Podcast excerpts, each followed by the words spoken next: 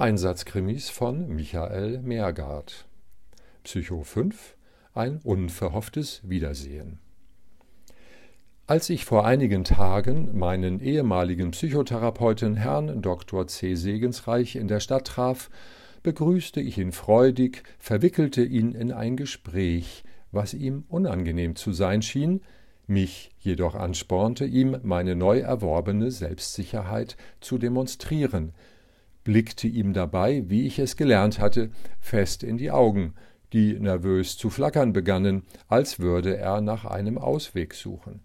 Während seine sonst so stoisch ruhige Rede ins Stocken geriet, ja sogar zu einem Stammeln entartete, während ich nicht locker ließ, ihn zu fixieren, auch nicht, als ich Schweißperlen auf seiner Stirn bemerkte, und entließ ihn erst aus meinen Fängen, als er zu hyperventilieren begann und ich mit gönnerhafter Geste eine Tüte hervorholte, in welche hinein ich ihn ein- und ausatmen ließ, wobei ich mir nicht verkneifen konnte zu fragen, ob er vielleicht in den letzten Minuten negative Kognitionen gehabt habe.